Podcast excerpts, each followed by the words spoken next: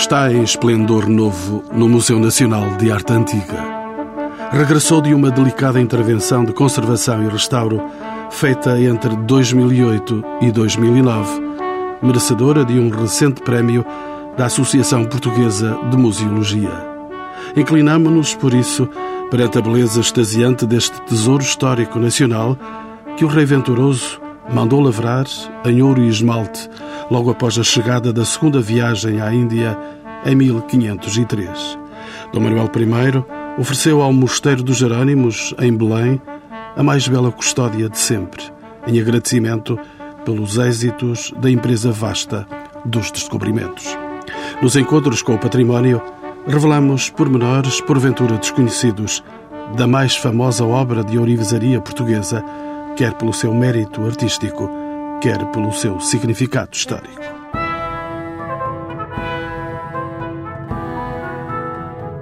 Na banda sonora que envolve este programa, exibem-se os tons e os sons da liturgia do Dia do Corpo de Deus, que incluía a procissão festiva, onde se destacava o concerto angelical em redor da custódia, imersa na multidão de fiéis. Para tomarmos de perto esta ambiência espiritual, chamamos à tertúlia Luísa Penalva, mestre em Museologia e Património pela Universidade Nova de Lisboa e corresponsável pelo projeto de conservação da custódia de Belém. João Pedro Louro, mestre em Musicologia Histórica, com dissertação sobre a iconografia musical da custódia de Belém. Anísio Franco, historiador de arte e técnico superior deste museu. Mário Pinho da Cruz, sociólogo, a representação da EPAL, mecenas do restauro da custódia. E António Filipe Pimentel, diretor do Museu Nacional de Arte Antiga, a quem pergunto pela definição de uma custódia tal como a que temos aqui em presença. Bom, uma custódia é um ostensório, é um dispositivo de orivesaria, por regra, destinado à exposição do Santíssimo Sacramento para a devoção dos fiéis, no quadro de uma cerimónia que é uh, chamada as 40 horas, ou Laus Pren, e portanto destina-se a expor em majestade o Santíssimo Sacramento, na forma da hóstia consagrada, para ser eh, adorado. Mas a Custódia de Belém desempenhou essa função ou foi-lhe atribuído outro papel? A Custódia de Belém nasceu para cumprir essa função e o objetivo está, aliás, relacionado com isso, porque até o aspecto que lhe é essencial de ela ser realizada com o primeiro tributo em ouro das párias de Quiloa é em si simbólico. É preciso pensar que a devoção cristológica, e não é por acaso nós não temos custódias românicas, as custódias nascem com o gótico, a devoção cristológica é central exatamente neste período cultural do final da Idade Média. Vai sendo exacerbada a ponto de vir depois a constituir também o eixo central na Contra-Reforma. O dogma do Santíssimo Sacramento. Aqui estamos, evidentemente, décadas antes desse processo, mas o facto do rei Dom Manuel I mobilizar o primeiro tributo da expansão para um ostensório que, no Grande Mosteiro, que por seu turno também constituía não só a peça comemorativa, como o tributo do rei enquanto crente a Deus pela proteção na empresa das descobertas, é em si extraordinariamente simbólico. Portanto, trata-se de um ostensório. Hoje é uma peça de museu, mas uma peça que, musealizada, tem de invocar o contexto cultural em que foi criada. Portanto, Podemos dizer que a Custódia de Belém é uma das mais antigas custódias que existem em Portugal. É, é, pertence à primeira geração, entre outras. Há pouco falava-se da custódia de Alcoaça, que está também aqui perto de nós, mas, como digo, tratando-se de peças que se generalizam no final do século XV, pertence à primeira geração das custódias, não só portuguesas, mas das custódias eh, enquanto alfaia litúrgica em termos europeus. Pergunto ao historiador Anísio Franco que circunstâncias envolveram a criação da custódia de Belém. Confirma-se a atribuição tradicional da autoria a Gil Vicente? São duas questões diferentes.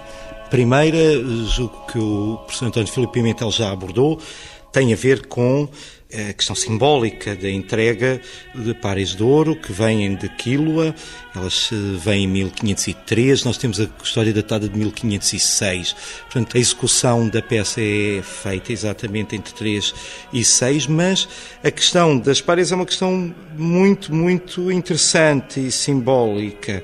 É o tributo de um, enfim, de um de um rei de Quiloa, mas que, antes de tudo, confirmava é um ponto final numa aventura que começa no século XV, não é? E que é cheia de dúvidas, cheia de problemas, e a chegada a Quiloa, quer dizer, ao lado do lado da África, queria dizer a chegada ao Mar Índico e, portanto, à Índia, que era de facto o que se pretendia. E, portanto, isto quando chega a Lisboa, há uma cerimónia eloquente, uma, uma cerimónia de tal forma que as crónicas o registram, do ouro apenas. Ainda não estamos a falar da custódia, estamos a falar falar das párias de matéria do ouro, a chegada dele a Lisboa é em volta de um cerimonial extraordinário, porque vem exatamente provar isso.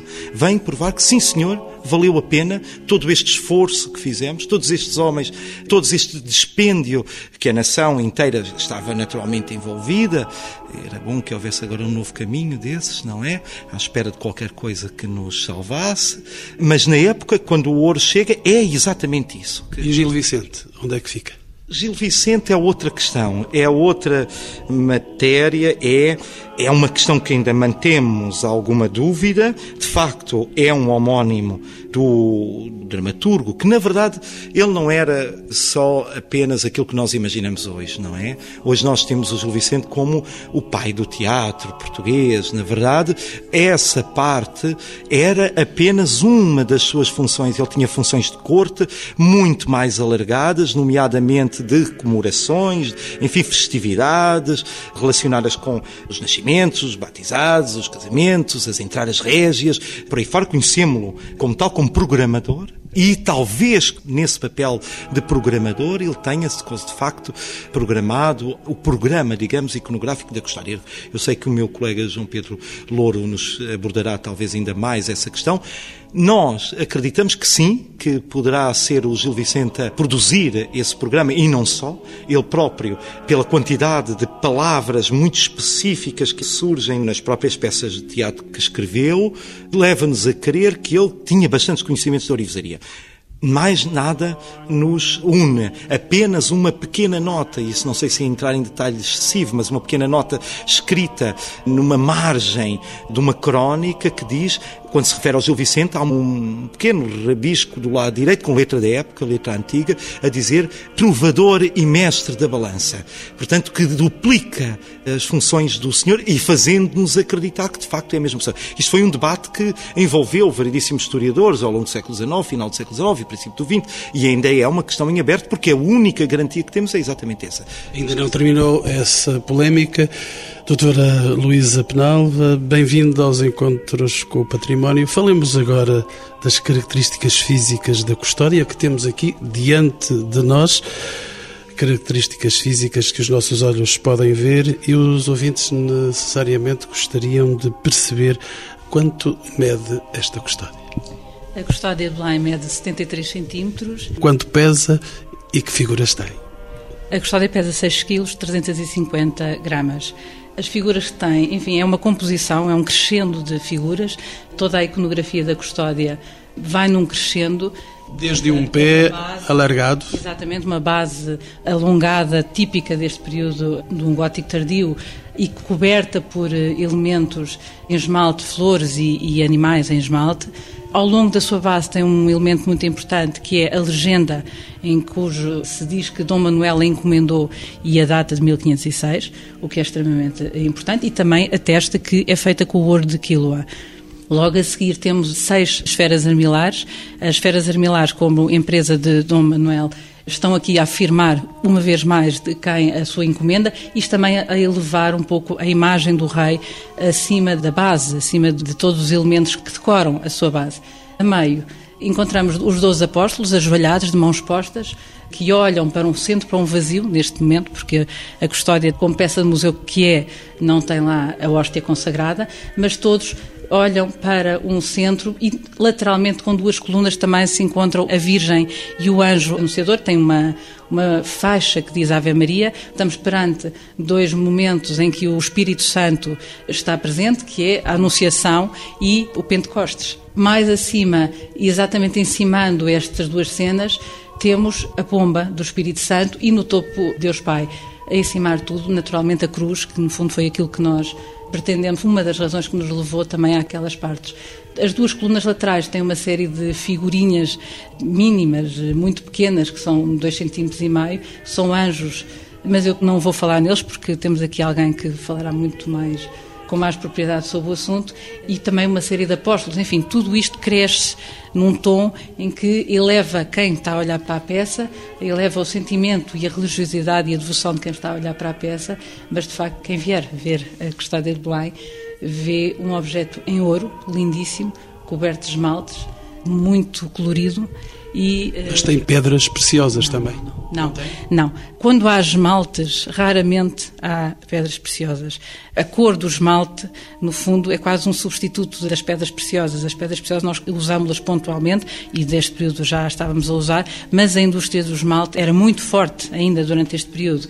Portanto, aqui não temos pedra preciosa nenhuma, só temos esmalte. E esmalte dá a cor que se pretende, exatamente. E vamos escutar então a música que se solta daqui. Doutora João Louro é musicólogo.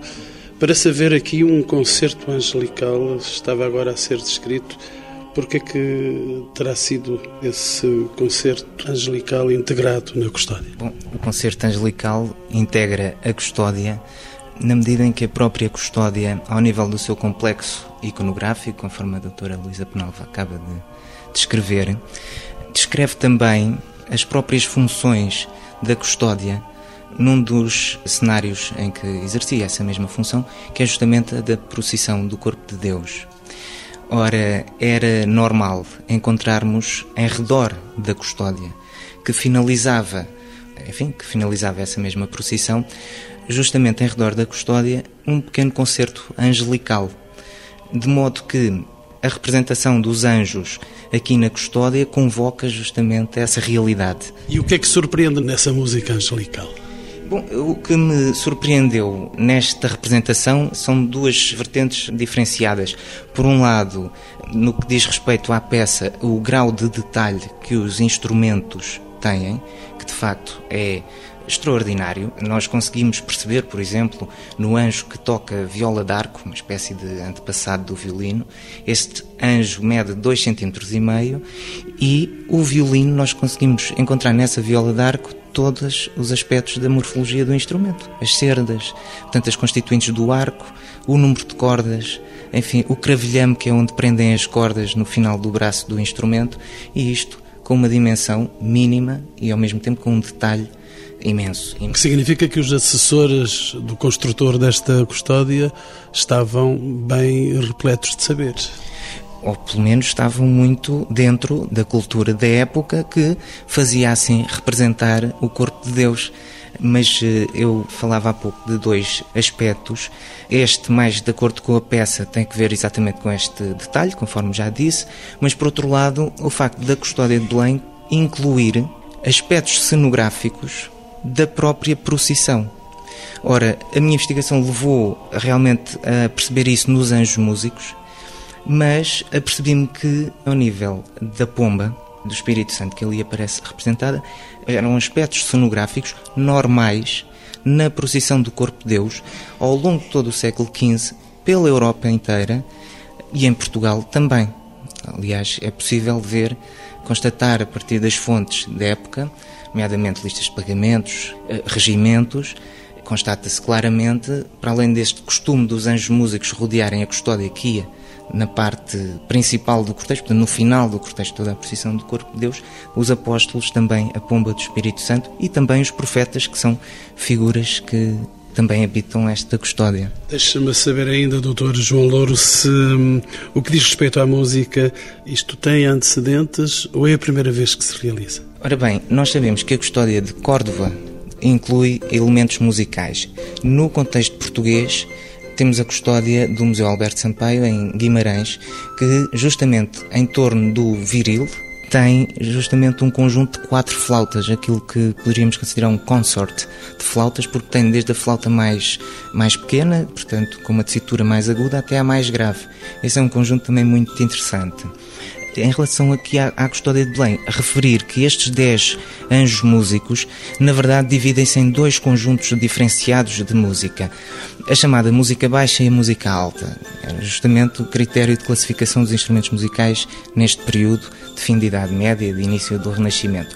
Enfim, eh, tentando acrescentar algo àquilo que a doutora Luísa Penalva disse em relação ao complexo iconográfico que se assume num crescendo, pois justamente a música concorre justamente para esse crescendo, na medida em que os anjos de baixo tocam música baixa, quer dizer música de baixo volume, é o caso das harpas, é o caso do alaúde, da viola d'arco, conforme já referi, e termina justamente com duas trombetas que... A música será mais solene, porventura? Neste caso, eu chamava a atenção para o volume sonoro. As duas trombetas tinham justamente, aliás, uma série de funções muito bem definidas no âmbito da procissão do Corpo de Deus e justamente aparecem ali como que anunciando os momentos mais importantes justamente do Corpo de Deus. Não podemos calar a música, mas temos que avançar com a história de que modo uh, Dr. Anísio Franco é que o comércio desenvolvido nos descobrimentos influi na decoração que caracteriza muitas destas peças da custódia de Belém. Bom, essa é uma questão muito alargada, não se prende só apenas aqui com a custódia de Belém, tem a ver com a quantidade de produtos mais ou menos exóticos que trazem das partes mais longínquas a que chegaram os portugueses.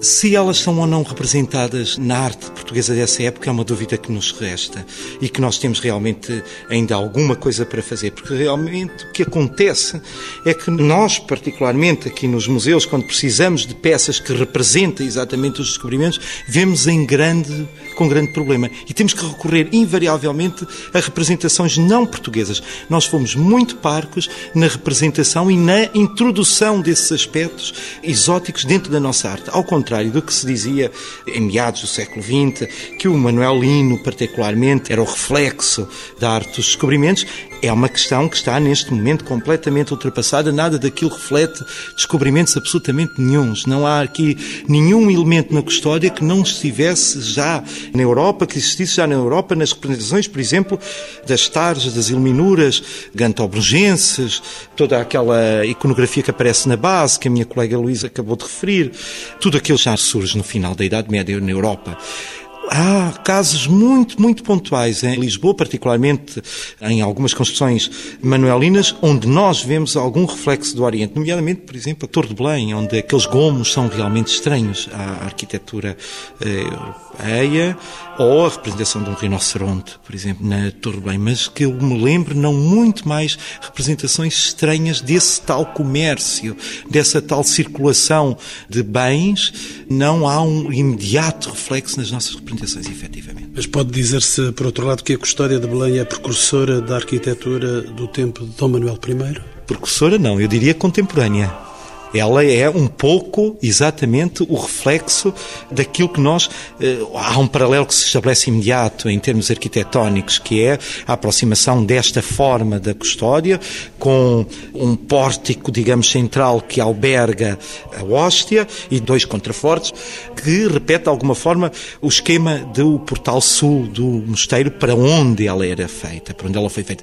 Embora nós sabemos que ela foi feita, encomendada pelo rei Dom Manuel para o mosteiro de Santa Maria de Belém, que hoje chamamos Jerónimos, mas não foi imediatamente entregue a Belém. Ela esteve no guarda-roupa do rei até à sua morte e só a intensa testamentária é que ele manda entregar a Belém a história que mandei fazer para lá, que é esta que aqui temos em frente. Portanto, há com certeza um reflexo imediato em termos arquitetónicos e de representação naqueles detalhes finos que reflete de facto a arquitetura do Manuelino, que é absolutamente contemporânea.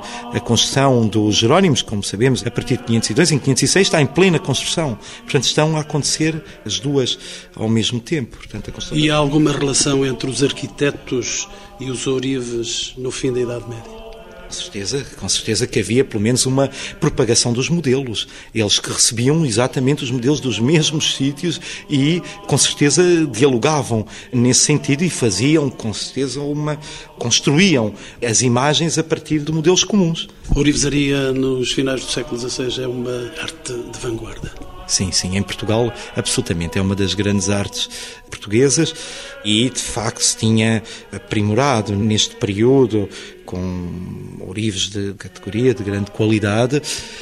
Digamos que aquilo que me perguntava ainda há pouco tem algum sentido a relação da arquitetura com a ourivesaria.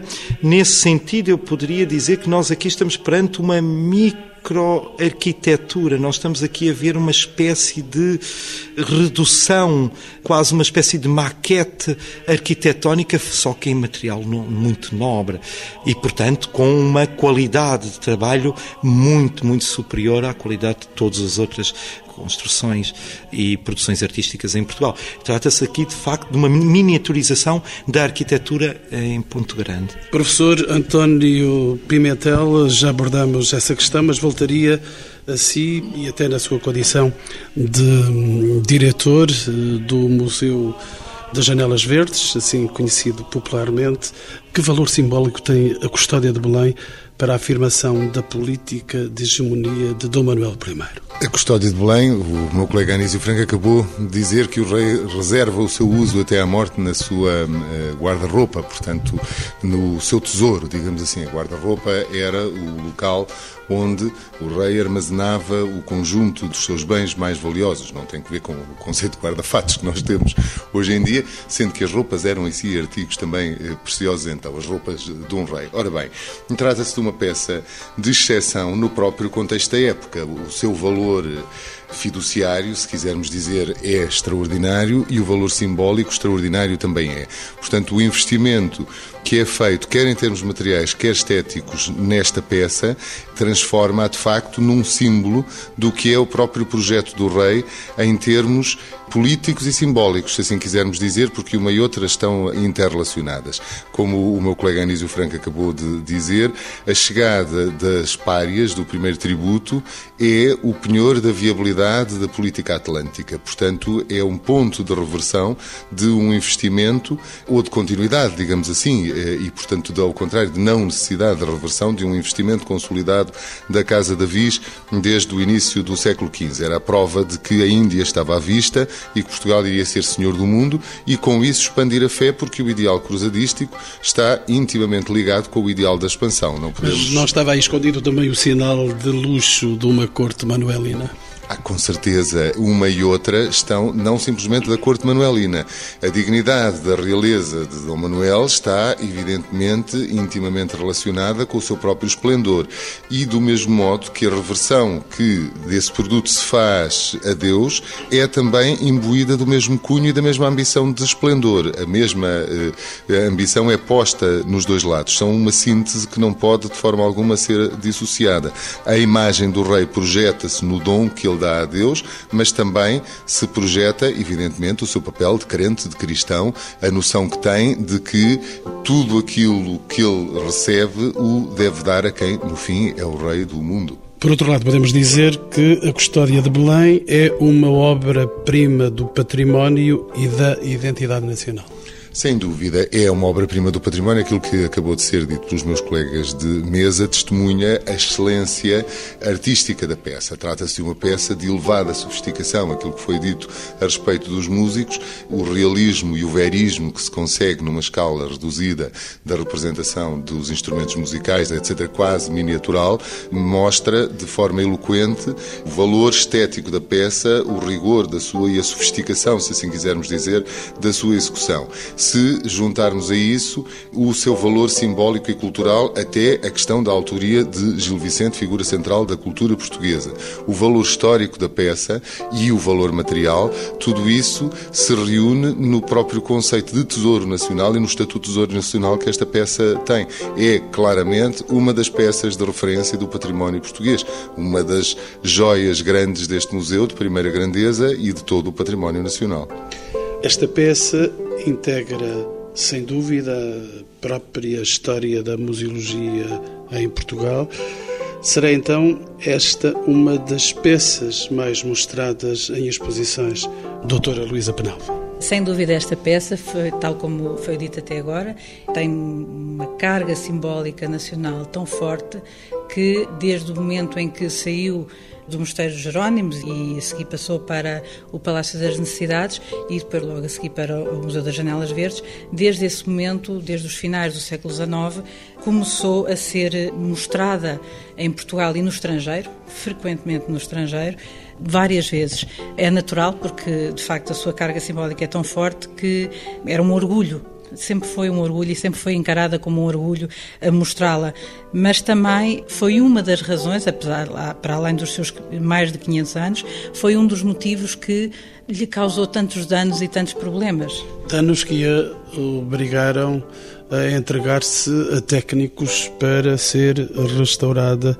Acho que esse restauro foi feito entre 2008 e 2009 esta era a forma original da custódia de Belém, esta que nós temos aqui na nossa frente? Sim, esta era a, a forma original, mas convém recuar, se calhar até aos finais do século XVI, princípio do século XVII, em que a custódia por motivos que não estão totalmente esclarecidos, mas há algumas teorias, teve que ser o seu cilindro central, onde estaria guardada a hóstia, cujo um documento diz que, pô, 1514 diz que poderia ser em prata branca, o que é de estranhar numa peça destas, mas é possível, de facto, há, há custódias deste período cujo o local onde se colocava a custódia era opaco, não necessariamente para ser visível.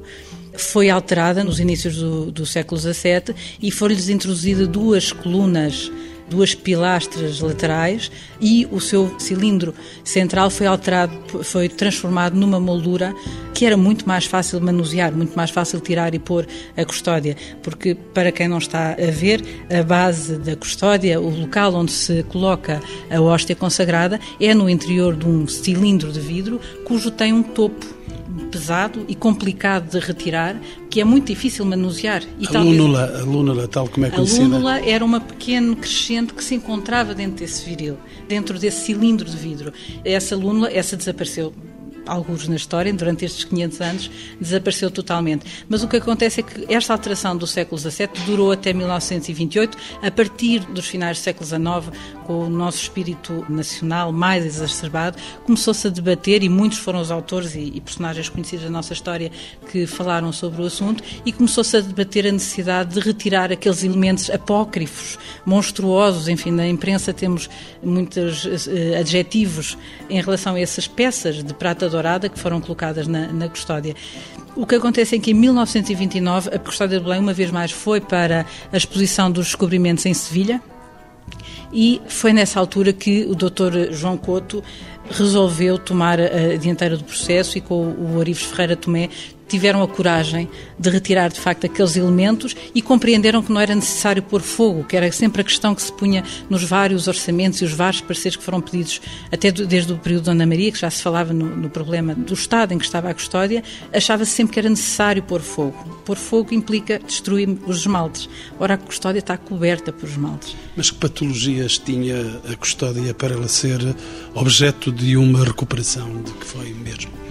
Tinha que estas transformações, quando em 1929 se retirou as tais peças de prata dourada, foi colocado um cilindro de vidro, novamente, um cilindro que se pensou ser igual ou muito semelhante ao original e já na altura referia-se que os esmaltes estavam-se a destacar, estruturalmente a peça não estava muito sólida toda a custódia foi-se degradando ao longo destes anos, sobretudo durante a altura em que ela saía do museu e foi para várias exposições, implicava uma alteração de temperatura, um manuseamento, um transporte, enfim, há histórias eh, quase, hoje em dia poderíamos considerar quase recambulescas, como é que era possível, mas não, era, eh, havia muito cuidado com ela e era muito debatida a nível até de oficial por ofício, há cartas do, Dr. João Couto, ofícios do Dr. João Couto, a insurgir-se contra o facto da custódia sair novamente do museu e a dizer que já da última exposição ela tinha vindo com muitos estragos. O que acontece é que, em, a partir de 1996, 1997, começámos a reparar que a degradação estava a aumentar. Há um processo, um aceleramento da degradação. E a degradação não só ao nível dos esmaltes, que nós reparávamos que havia destacamentos de pequenos elementos, mas também o próprio vidro, o, o tal vidro que data de 1929, tinha umas pequenas fissuras que começaram a alargar e o próprio vidro começou a suar começou a deitar, a exalar uh, líquido e uns sais e toda a custódia, todos os esmaltes ficaram cobertos por sais. Estava a dizer que já tinha 500 anos de existência, não é? Sim, mas o facto é que o aceleramento é que nos assustou havia uma aceleração da degradação.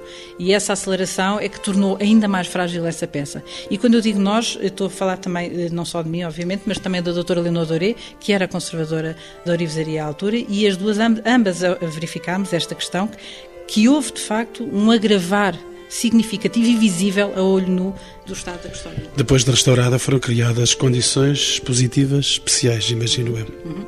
Faz parte do projeto da EPAL, com o apoio da EPAL. Foi também concebida uma vitrine que ainda está neste momento a ser eh, finalizada porque é uma vitrine que nunca foi feita desta forma. Mesmo a, fábrica onde foi encomendada, foi uma fábrica alemã, nunca criou uma vitrine com estas especificidades que nós exigimos. Não foi só por querer, foi porque pedimos a contribuição do Departamento de Conservação de Vidro da Universidade Nova de Lisboa e que nos uh, teve a aconselhar em todos os materiais e todas as condições necessárias que são precisas para esta nova vitrine. Tem sido tão complicado que ainda não está totalmente pronta. Chamo ao programa e para fecharmos este encontro com a custódia de Belém, Mário Pinho da Cruz, ele é sociólogo e é responsável na EPAL por projetos culturais. Sr. Doutor, estamos aqui diante desta peça de valor incalculável, de grande valor histórico, como já sinalizamos nesta nossa longa conversa. Gostava de saber porque é que a EPAL, que entrega água aos lisboetas porque é que não ofereceu água para lavar a custódia de Belém. EPAL é uma empresa muito especial, lida com água, como disse, e é uma empresa que assume o seu papel social, está inserida na sociedade, e este convite que nos aparece em boa hora através do anterior diretor, o Dr. Paulo Henriques, que ainda não foi aqui falado, mas que é, é justo lembrar, foi um projeto, é um tesouro nacional, e foi um projeto que foi muito acarinhado por nós, portanto, e é dentro deste espírito de estamos inseridos na sociedade, temos obrigações para com ela, que quisemos ser parte deste projeto, devo dizer que foi extremamente comovente, foi uma experiência única para nós irmos ali ao lado, em pleno processo de restauro e vermos literalmente a custódia desmontada e aos pecados, eh, que traz eh, perspectiva muito comovente e muito, muito. Só quem viu, só quem viu, e é daqueles momentos especiais na vida de uma pessoa. E, portanto, eh, isto foi assumido, foi um projeto que nós assumimos como assumimos outros projetos com outros museus, porque é isso mesmo, é um dever de quem serve 3 milhões de clientes dando água, encarar para esta, este tipo de problemas de outra maneira. E foi exatamente neste mesmo espírito que há muito pouco tempo a doutora Luísa Penalva teve um dia terrífico porque teve o museu a transbordar de gente, porque um bocado como fecho, isto teve várias peripécias, uma das peripécias foi a, a vitrine que ainda não está aqui, mas que é de facto muito bonita e muito especial e que está a ser afinada e que nós pagamos, e da mesma maneira que depois houve um reforço do subsídio para viabilizar a tradução, que achámos perfeitamente fundamental, a tradução do livro da custódia em inglês, porque obviamente que é uma coisa muito apetecível, tanto mais que, segundo penso, mas a doutora Luísa Penalba confirmará, eu penso que hoje a custódia deixou de viajar, ou seja... Não há mais viagens para a custódia de Belém? No momento em que uma peça é classificada como Tesouro Nacional, isto é um termo mais geral para se lhe dar, as condições para estas peças poderem sair do local onde estão tornam-se bastante mais específicas e torna-se mais difícil emprestar. E os seguros serão elevadíssimos? Neste caso não há seguro sequer. Não ponho sequer a questão do seguro, nem pergunto porque não sei. Uh, mas não se põe essa questão. A questão é o problema sempre da conservação. Nós aprendemos com aquela série de exposições e de saídas que a Custódia teve, foram muitíssimas, que de facto é uma peça extremamente frágil. Algo aqui que era importante falar, que é o facto de ela ser em ouro, é um ouro quase puro. Normalmente o ouro é trabalhado em liga, não tem uma liga que lhe dá consistência, porque é um material muito mole, muito dúctil, e neste caso é quase puro. E algo que eu gostaria, que eu penso que era importante também falar, e como estava a falar o Dr. Mário Pinho da Cruz, eh, o facto de ver as custódias de Belém aos bocates é um momento único, mesmo para nós que lidamos todos os dias aqui com peças e muitas vezes mexemos e transformamos-las e separamos-las, porque é uma questão de manutenção, esta custódia de Belém, naturalmente, ela, espero eu, pelo menos em meu tempo de vida, não será necessário voltar a fazer. Mas houve alguém que teve a coragem de o fazer, que foi a doutora Belmira Maduro, e penso que foi um trabalho extraordinário de coragem, porque não é fácil desmontar, descobrir todas estas centenas, milhares de pedaços e voltá-la a recompor no seu esplendor. Doutor Mário Pinho da Cruz, deixe-me ainda perguntar-lhe, e quase no encerramento já da nossa conversa, estas emoções que viveu, ver aos bocados, digamos assim, esta custódia de Belém, são emoções que podem necessariamente ser partilhadas por outros mecenas em Portugal? Eu acho que devem ser partilhadas. Resta saber se Portugal tem muitos mecenas neste momento para projetos desta envergadura. Pronto. Falo de projetos de mecenato para causas do património. Sim, mas uh, repare que a EPAL tem um, parte de um, há um património que é o aqueduto das águas livres que está completamente entregue à EPAL desde que a Companhia das Águas, no meados do século XIX, é criada, portanto, o aqueduto ainda servia, ainda trazia água para Lisboa, isso deixa de acontecer um bocadinho depois de meados do século XX, portanto, a água deixa de ter condições. E, enfim, há outros meios, há o Tejo, há o Alviela, que suprem essa falta de água do outro lado. E toda a conservação do aqueduto das águas livres recai em exclusivo sobre a EPAL. É esta expressão de mecenato que caiu felizmente sobre esta custódia é evidentemente aplaudida pelo diretor do museu e se calhar à espera de mais mecenas. Ah, bom, com certeza o, o, diretor do museu está permanentemente em espera de mais mecenas, mas neste momento, antes dos outros mecenas, é muito grato publicamente reconhecer, e muito justo, sobretudo, que o faça, o apoio inestimável que a EPAL deu a todo o processo, que é um processo muito complexo e exemplar, de restauro da custódia de Belém. Trata-se de um processo físico, técnico, digamos assim, de restauro da própria peça, que permitiu desmontá-la, trabalhar cada um dos múltiplos múltiplos pormenores que são eh, extraordinariamente complexos em si mesma, mas, para além do mais, foi o motor para um conhecimento outro da peça muito mais íntimo do que aquele que até aqui se possuía e mobilizador de um conjunto de estudos de referência que permitiram que a apresentação pública da peça fosse acompanhada da apresentação de um livro que constitui a última palavra em termos científicos. E tudo isso foi feito, deve reconhecer-se, não simplesmente com um apoio extraordinariamente lúcido desde a primeira hora, e que aliás já estava em andamento quando eu assumi funções e, portanto, que eu já acolhi em marcha, mas que, além do mais, timbrou por uma compreensão permanente em relação aos percalços que um processo desta natureza tem. E, por conseguinte, todo o relacionamento do Museu Nacional de Arte Antiga com a EPAL foi e tem sido e continua eh, a ser, porque o processo não terminou, falta agora apresentar a edição inglesa do livro, sempre de facto exemplar em todas as suas etapas e, portanto, cabe-me reconhecê-lo publicamente e faço o mesmo com extraordinário gosto.